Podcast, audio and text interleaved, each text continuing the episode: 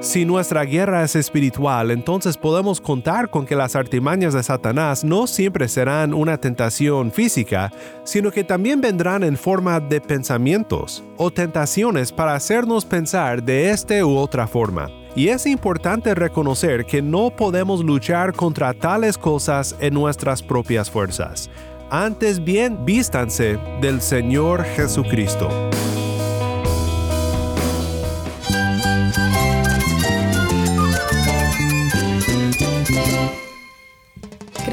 Cristo es mi todo. Cristo es el Rey del universo, es quien guía nuestras vidas. Él es grande y amoroso. Él es real. Solamente Jesucristo es nuestro Señor y Salvador. Es mi guía quien me fortalece. En Cristo Jesús hay esperanza, hay paz. Y nuestro Dios es un Dios de rescate. Estás escuchando a El Faro de Redención, Cristo desde toda la Biblia para toda Cuba y para todo el mundo.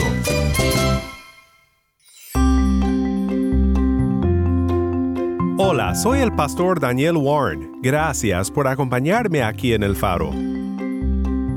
Hoy continuamos en una serie que hemos titulado Remedios Preciosos contra las artimañas de Satanás. La virtud y la sinceridad de corazón se muestran al resistir y lamentar los pensamientos pecaminosos.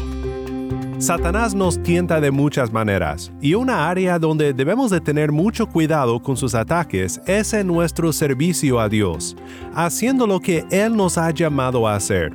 Sobre eso pensaremos hoy, específicamente sobre cómo Satanás nos tienta con pensamientos vanos acerca de nuestro glorioso Dios. No te vayas porque como siempre, hoy quiero ver contigo a Cristo en su palabra. El faro de redención comienza con nuestro amigo cubano Rosendo Díaz. Esto es ¿Dónde irá mi corazón?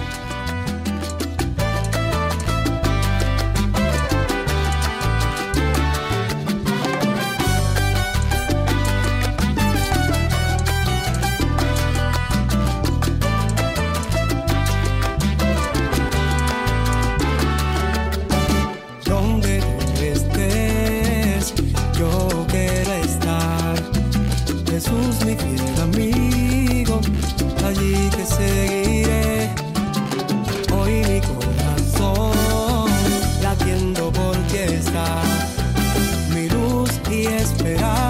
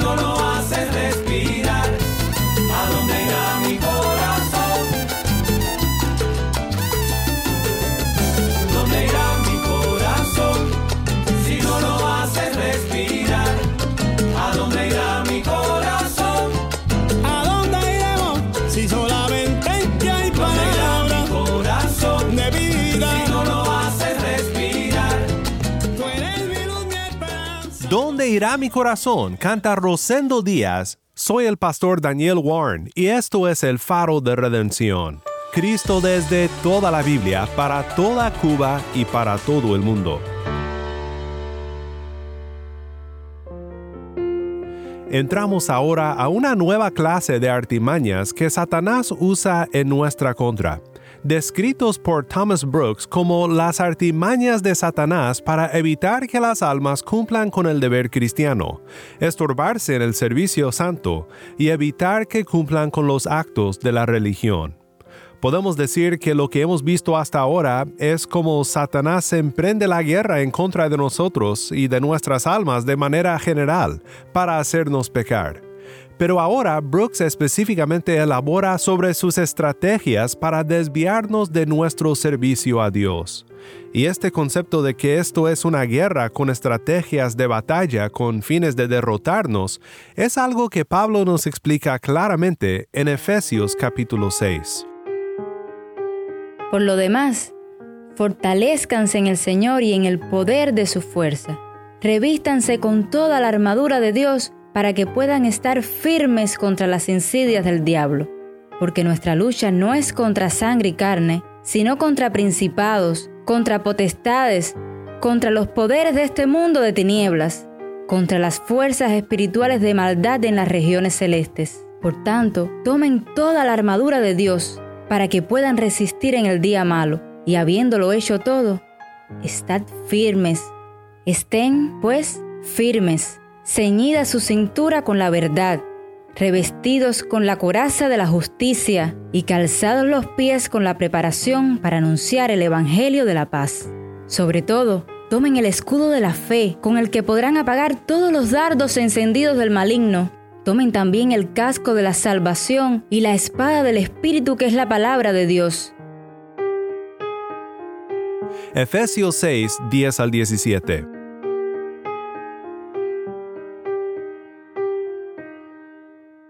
Las artimañas que Satanás utiliza para abrumarnos y tomar su victoria sobre nosotros no son espadas de hierro, sino espadas espirituales. No son ejércitos armados que marchan contra nosotros aquí en la tierra, sino potestades y fuerzas espirituales en las regiones celestes. Es una guerra en contra de nuestra fe, una guerra espiritual pero al mismo tiempo somos capacitados por Dios para defendernos y triunfar para su gloria. Tenemos una armadura espiritual, y cada remedio precioso que Brooks elabora en su libro es tomado del arsenal de Efesios 6, la verdad de la palabra de Dios, la justicia de Cristo atribuida a nosotros por la fe, el Evangelio de paz que mantiene firme nuestros pies, nuestra fe que nos protege como escudo, el casco de nuestra salvación y el Espíritu brindando la espada de la palabra para defendernos. Pablo describe a esta armadura de Dios de otra forma en Romanos 13, 11 al 14, donde dice, y hagan todo esto conociendo el tiempo, que ya es hora de despertarse del sueño, porque ahora la salvación está más cerca de nosotros que cuando creímos. La noche está muy avanzada, y el día está cerca. Por tanto, desechemos las obras de las tinieblas, y vistámonos con las armas de la luz andemos decentemente, como de día, no en orgías y borracheras, no en promiscuidad sexual y lujurias, no en pleitos y envidias. Antes bien, vístanse del Señor Jesucristo, y no piensen en proveer para las lujurias de la carne. Esta es la lucha que enfrentamos como creyentes, y es importante reconocer que no podemos luchar contra tales cosas en nuestras propias fuerzas. ¿Notaste lo que Pablo dice en el último versículo de este pasaje en Romanos? Antes bien dice, vístanse del Señor Jesucristo. Esta realmente es la clave para entender la armadura de Dios. Toda la armadura se puede resumir en una palabra, Cristo. Él es el que ha ganado la batalla, y vestidos de Él podremos estar firmes frente a las artimañas de Satanás. Si nuestra guerra es espiritual, entonces podemos contar con que las artimañas de Satanás no siempre serán una tentación física, sino que también vendrán en forma de pensamientos o tentaciones para hacernos pensar de esta u otra forma. Brooks toca en esto cuando menciona la siguiente artimaña de nuestro enemigo. Artimaña. Hace sugerir multitud de ideas vanas cuando el alma busca a Dios o espera en Él. Entrando un poco en el tema que nos ocupa, pudiéramos decir que una artimaña es un... Estamos con nuestro amigo Joandis López en Sancti Spiritus, Cuba.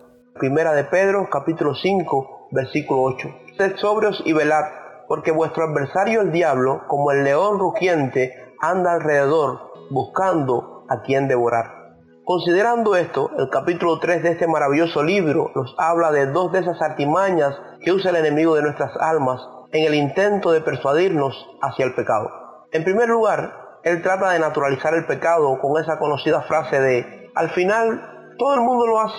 En parte, Satanás nos engaña e insta a que minimicemos el pecado al hacernos creer que como todos los grandes de la Biblia pecaron, entonces es algo normal. Si el hombre más fuerte, Sansón, el más sabio, Salomón, y David desde el corazón más conforme al de Dios, también pecaron, entonces pecar debe ser algo normal. Él nos insinúa. Pero aunque en parte esto es cierto, no nos muestra el panorama completo. El pecado tuvo consecuencias y esos hombres en su dolor por fallar a Dios fueron llevados también al arrepentimiento.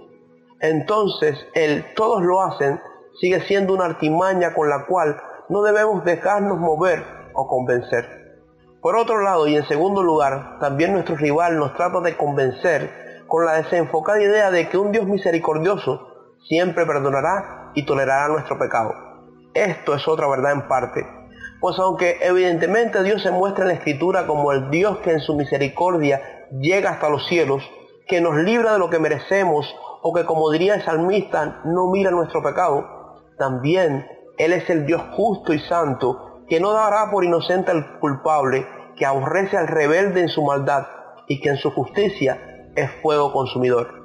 El Dios santo que nos manda a ser santos como Él es santo en toda nuestra manera de vivir. Entonces, ¿cómo debemos hacer frente al enemigo y a sus acechanzas? En primer lugar, debemos recibir ayuda tenemos que entender que somos necesitados y que necesitamos totalmente la ayuda del Señor. El cristianismo no trata de la capacidad humana, sino todo lo contrario. Trata de nuestra necesidad del Señor.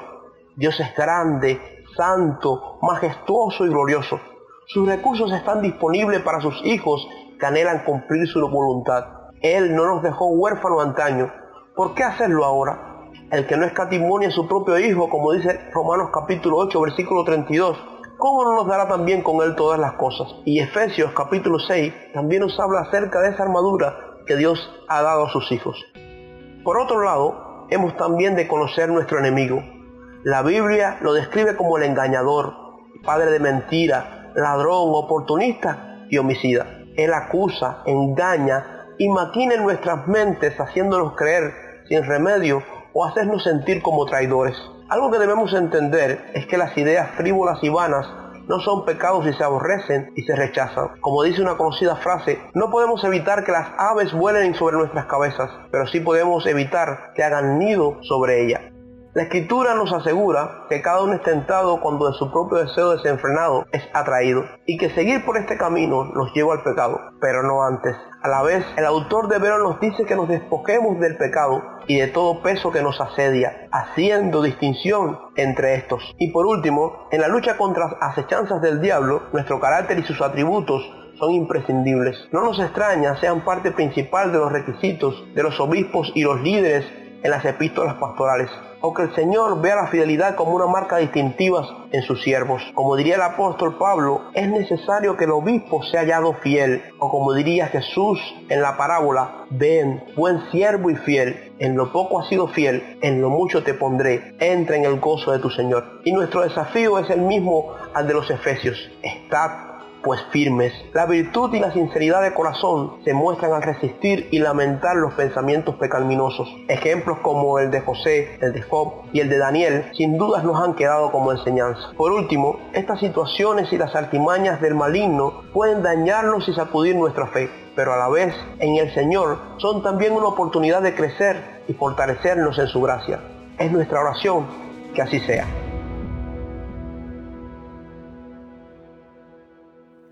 Brooks escribe de una manera que siempre se me ha hecho muy personal, como si aquí Brooks nos revelara un poco de su lucha personal. Dice, con esta ardid ha enfriado, nuestro enemigo el diablo, a algunos en el servicio santo, desviando por un tiempo a muchas almas preciosas del cumplimiento del deber cristiano. Dicen, no tengo ganas de escuchar, ni de orar, no me deleita la lectura ni la compañía de los santos Satanás acosa mi alma y me llena la mente de ideas vanas en cuanto a Dios, el mundo y mi propia alma, de manera que tiemblo ante la mera idea de esperar en Dios en el servicio cristiano. Las ideas vanas que Satanás me trae a la mente disgustan a mi alma y la pesan, molestan, confunden y desvían de manera que me canso aún del deber santo y de la vida misma. Mi alma no puede estar tan elevada y arrebatada, tan quebrantada por el celo, tan avivada y dilatada, consolada y descansada como debería y quisiera estar en el servicio cristiano, a causa de esta multitud de ideas vanas que Satanás trae a mi alma. ¿Cuáles son entonces los remedios preciosos a los que podemos acudir cuando enfrentamos esta artimaña de Satanás? Quiero pensar contigo en los siguientes tres remedios del libro de Brooks, Remedios Preciosos contra las artimañas de Satanás. Primer remedio. Considerar seriamente que nuestro Dios es grande, santo, majestuoso y glorioso, y que tu alma está delante de Él en el servicio cristiano. De seguro conoces el dicho, cuando el gato no está, los ratones hacen fiesta. Si tienes empleados, sabes exactamente a lo que esto se refiere. Dice Brooks, uno no jugaría con una pluma de pájaro al conversar con un rey. No es para poner en mala luz a Dios como si fuera un tirano, pero piensa un momento en cómo nos relajamos en el deber cristiano cuando ideas vanas sobre Dios y sobre quién es Él entran a nuestras mentes. Brooks elabora diciendo, cuando se tiene un concepto bajo, liviano y empobrecido de Dios, al acercarse a Él se tienta al diablo a suscitar multitud de pensamientos vanos para turbar y distraer al alma de esperar en Dios. Nada contribuye más a evitar estos pensamientos que darte cuenta de que Dios es omnisciente, omnipresente, omnipotente y lleno de gloriosa perfección, y que su majestad, gloria y pureza no pueden contemplar el menor mal. Considera tan solo por un momento cómo Dios respondió a Job cuando dudaba de su bondad y cuestionaba su propósito. Job 38, 1 al 11. Esta es solo una parte de la respuesta de Dios a Job, y dice de la siguiente manera. El Señor respondió a Job desde el torbellino y dijo, ¿Quién es este que oscurece el consejo con palabras sin conocimiento? Ciñe ahora tus lomos como un hombre, y yo te preguntaré, y tú me instruirás. ¿Dónde estabas tú cuando yo echaba los cimientos de la tierra? Dímelo si tienes inteligencia. ¿Quién puso sus medidas? Ya que sabes, o quién extendió sobre ella cordel? ¿Sobre qué se asientan sus basas? ¿O quién puso su piedra angular? cuando cantaban juntas las estrellas del alba, y todos los hijos de Dios gritaban de gozo. O quien encerró con puertas el mar, cuando irrumpiendo se salió de su seno, cuando hice de una nube su vestidura, y de espesa oscuridad sus pañales, cuando sobre él establecí límites, puse puertas y cerrojos, y dije, hasta aquí llegarás, pero no más allá. Aquí se detendrá el orgullo de tus olas. Segundo remedio. Considerar seriamente que las ideas frívolas y vanas que Satanás hace surgir en el alma durante el servicio cristiano no son pecados si se resisten, aborrecen y rechazan en lugar de acariciarlas, aunque pueden resultar molestas. No serán contadas contra nosotros ni estorbarán las bendiciones de la misericordia divina. Creo que para pensar en este remedio es importante recordar quiénes somos en Cristo. La misericordia de Dios es nuestra por causa de Cristo, y no porque siempre tenemos buenos pensamientos acerca de Dios, ni porque somos siempre fieles en el servicio cristiano. Podemos confiar en Dios y poner toda nuestra fe en la obra de Cristo en nuestro lugar, porque Él fue siempre fiel a Dios, cumpliendo en nuestro lugar cada una de nuestras fallas.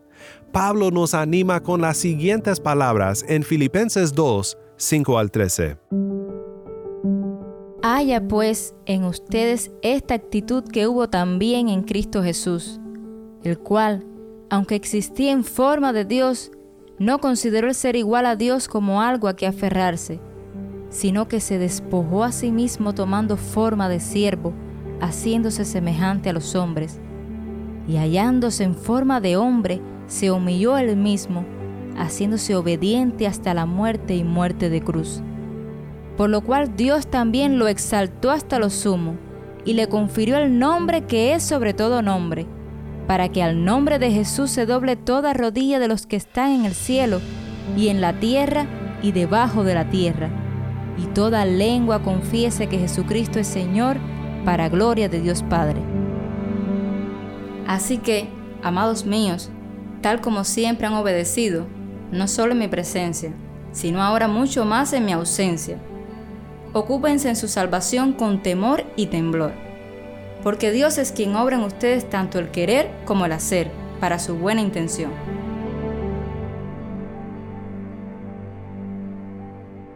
Debemos de perseverar en la obediencia, con la confianza de que Cristo fue obediente hasta la cruz, y por su obediencia nosotros somos libres de intentar merecer la misericordia de Dios. Ya la tenemos por causa de Cristo, y tenemos el ejemplo de Cristo para perdurar aún bajo los ataques del enemigo en el servicio cristiano. Considerar seriamente que vigilar, resistir y lamentar los pensamientos pecaminosos demuestra con dulzura la realidad y el poder de la virtud y la sinceridad del corazón. Es la mejor manera de deshacerse de ellos. En el Salmo 139 vemos la lucha de David con ideas vanas de Dios y su respuesta final, después de haber considerado quién es Dios, el Todopoderoso, el omnipresente Dios que conoce hasta sus mismos pensamientos. La respuesta final de David nos informa cómo debe de ser nuestra actitud cuando nos enfrentamos a esta artimaña de Satanás. Vigilar, resistir y lamentar, buscando siempre a Dios. Dice Salmo 139, 1 en adelante. Oh Señor, tú me has escudriñado y conocido. Tú conoces mi sentarme y mi levantarme. Desde lejos comprendes mis pensamientos. Tú escudriñas mi senda y mi descanso, y conoces bien todos mis caminos. Aún antes de que haya palabra en mi boca, oh Señor, tú ya la sabes toda. Por detrás y por delante me has cercado, y tu mano pusiste sobre mí. Tal conocimiento es demasiado maravilloso para mí, es muy elevado, no lo puedo alcanzar. ¿A dónde me iré de tu espíritu? ¿O a dónde huiré de tu presencia? Si subo a los cielos, allí estás tú. Si en el Seol preparo mi lecho, allí tú estás. Si tomo las alas del alba y si habito en lo más remoto del mar, aún allí me guiará tu mano y me tomará tu diestra si digo, ciertamente las tinieblas me envolverán y la luz a mi alrededor será noche, ni aun las tinieblas son oscuras para ti, y la noche brilla como el día, las tinieblas y la luz son iguales para ti. Luego, pasando al final del Salmo, dice David en los versículos 23 al 24, Escudriñame, oh Dios, y conoce mi corazón, pruébame y conoce mis inquietudes y ve si hay en mí camino malo, y guíame en el camino eterno.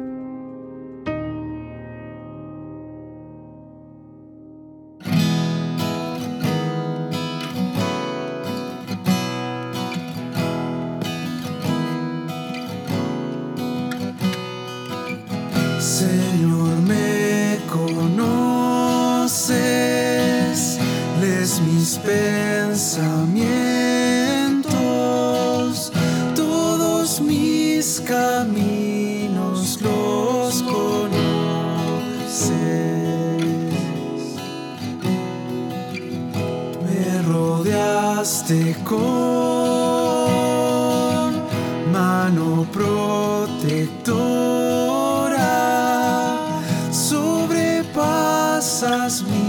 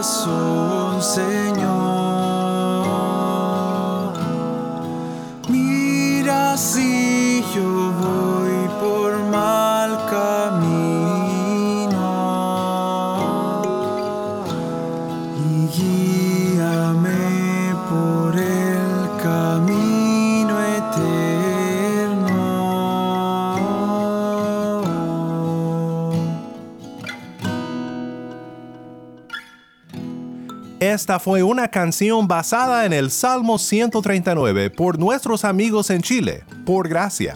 Soy el pastor Daniel Warren y esto es el faro de redención.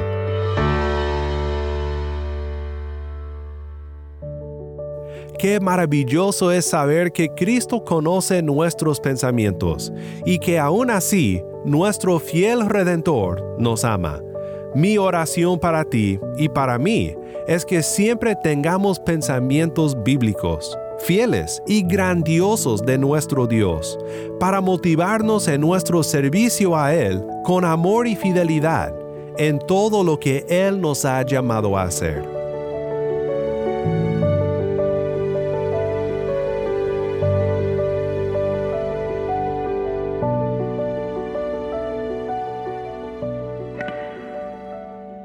El Faro de Redención como programa radial fue ideado para Cuba, pero ha crecido a un nivel global. Y si estás en sintonía fuera de Cuba, te agradezco por pasar estos tiempos con nosotros estudiando temas que nos fortalecen en nuestra fe y en nuestro caminar cristiano. Para más información sobre este ministerio y sobre cómo tú puedes formar parte de nuestra misión, visita nuestra página web elfaroderedencion.org. elfaroderedencion.org.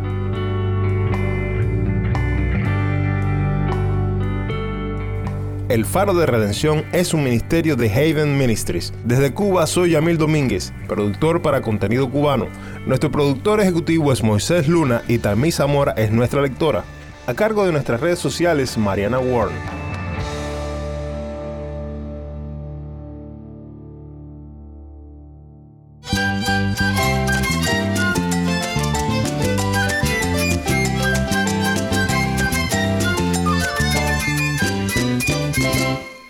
Pastor Daniel Warren. Te invito a que me acompañes la próxima semana en esta serie Remedios Preciosos contra las artimañas de Satanás. La luz de Cristo desde toda la Biblia para toda Cuba y para todo el mundo, aquí en el faro de redención.